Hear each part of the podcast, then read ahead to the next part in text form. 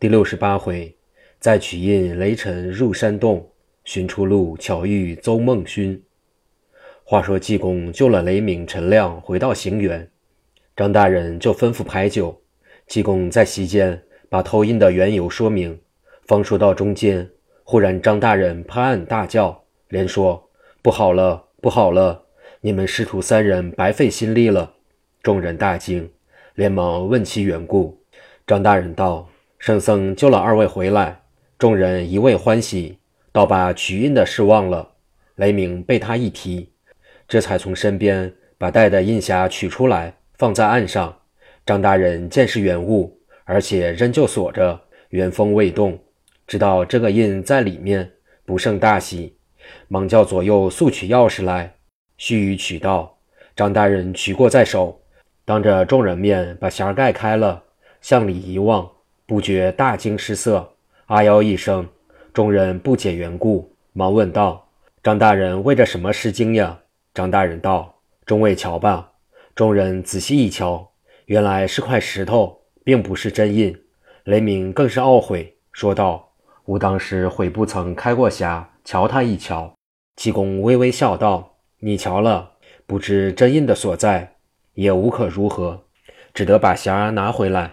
陈亮道：“师傅就给占算占算，到底这真印在什么地方？”济公笑道：“不消占算，我知道，就在那个山洞里阶石下面，要取也不难。你们众人莫要慌乱，我先把这偷印的道理说个明白，好使你们众人得知。”张大人道：“方才师傅说到这怪物广收徒弟，底下到底怎么样了？”济公道：“他的收徒弟收得很烂呢。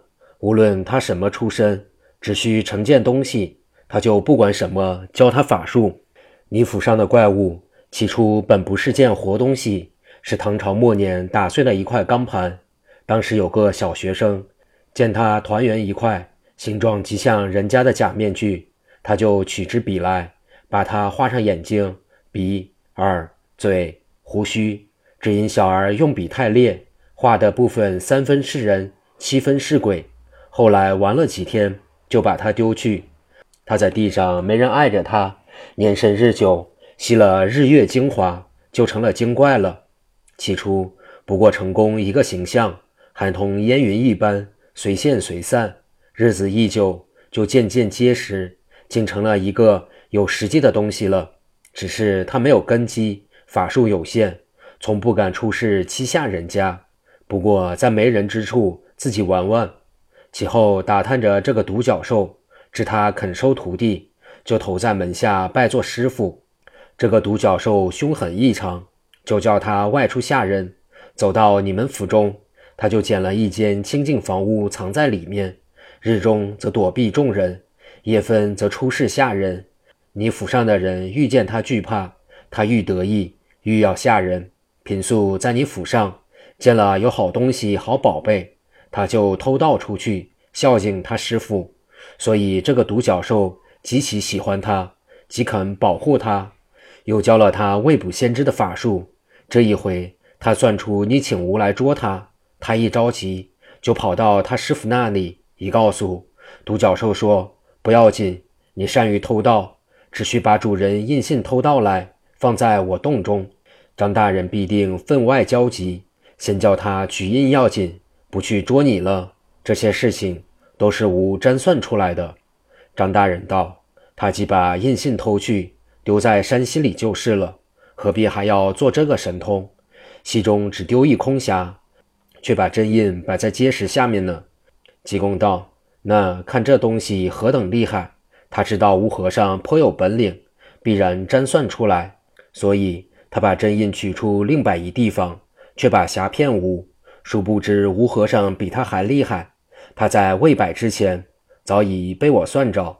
雷鸣听到这里，忍耐不住道：“师傅计算出他真印不丢在山溪中，何必差我二人下去吃这危险？”济公笑道：“你哪里知道吴的用计？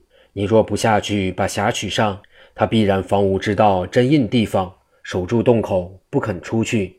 现在他知吾算他不出。”他一放心，就奔往别处洞中，不再房屋。吾们只需到明天差一个人前去翻开碣石，取了来就是了。陈亮道：“师傅方才差吾二人前去的时候，怎么如此秘密？现在就堂堂皇皇的说给众人知道，不怕他知道吗？”济公道：“此物最灵，你只需说了一句话，他就会知道。只有一件，他的法术不能隔水，一隔水就不灵了。现在。”他已奔过淮水，到山东地面，投入金匮山去了。所以，吾放着胆说给你们知道。众人闻言，这才大家明白。说话之间，天已大亮，酒也吃完了。济公叫过陈亮说：“你到山洞中把针印取出，它里面还有一个石匣，里面藏着大虎珠五百粒，内有八十一颗是张大人府上的东西，被这钢盘妖偷去孝敬的。”你去取来，把张大人的东西还了他，余下来的，请张大人散给昨天受水的人家，作为赈济之用。陈亮领命，出行员一路走去，不到片刻，早到洞口，往里一张，见洞中黑暗暗，深不见底，恐怕另有毒物，不敢进去，在洞口之外踱来踱去，心想师傅叫吾进去，断没差的。于是硬着头皮一经进去，走了约有半里路，忽豁然开朗，别有一天。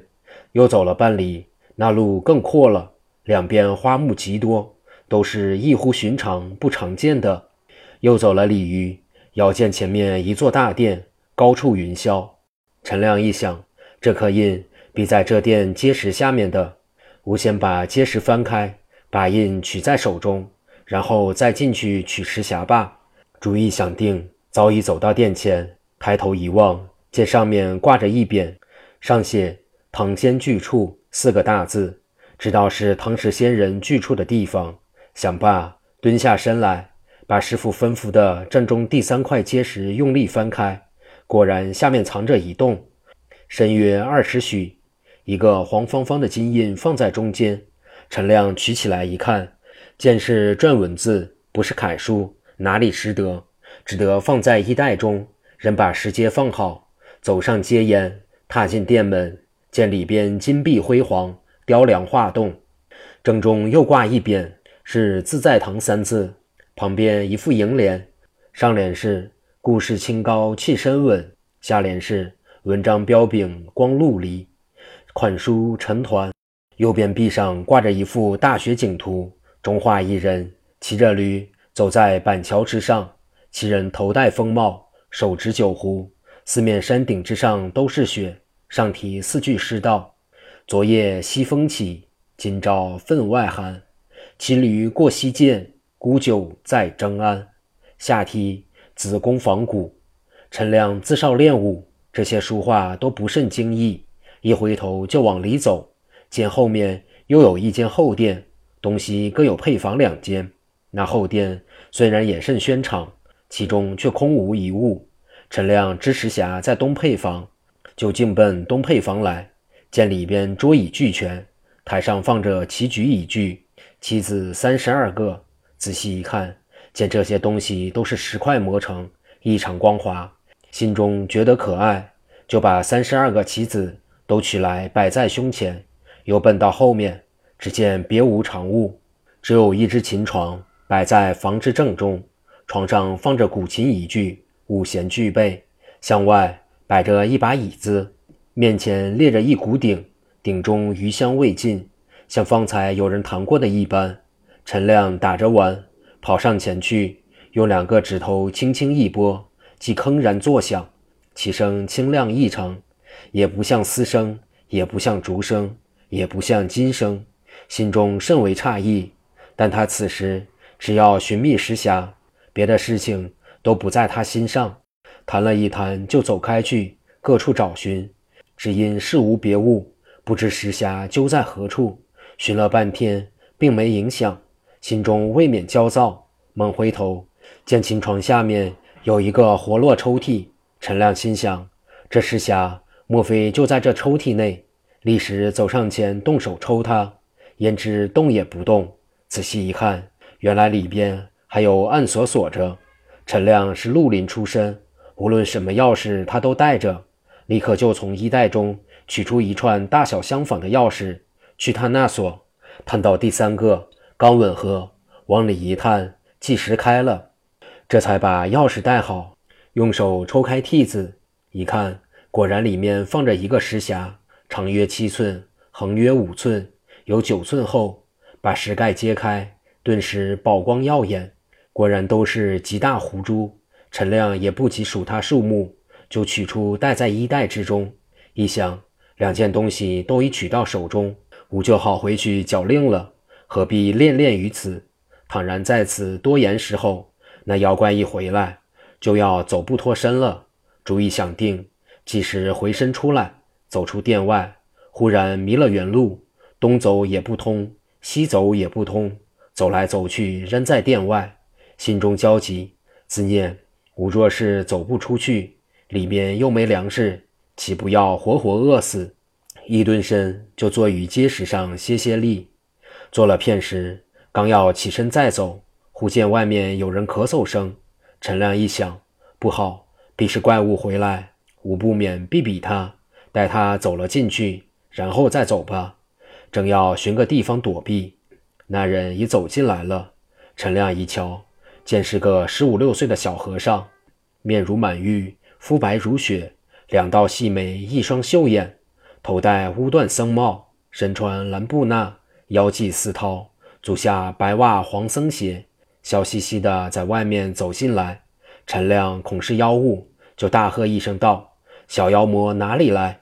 快说实话，吾们好动手。”一面说，一面要从腰间亮出刀来。那小和尚闻言，哈哈一笑：“吾是个人，不是什么妖怪。你居住这洞里，必定是个妖怪。”陈亮道：“呸！你休胡说！吾是外面进来寻东西的。”小和尚道：“你既是个人，姓甚名谁？”陈亮道：“吾姓陈，明亮，是祭颠和尚的徒弟。”小和尚闻言，就倒身下拜道。你是季师傅的徒弟吗？我也要去寻祭颠和尚，求他收做徒弟。陈亮道：“你既要拜他师傅，就随吾一同去吧。”小和尚说：“好。”二人正要出来，忽然狂风大作，飞沙走石，二人大惊失色。未知后事如何，且听下回分解。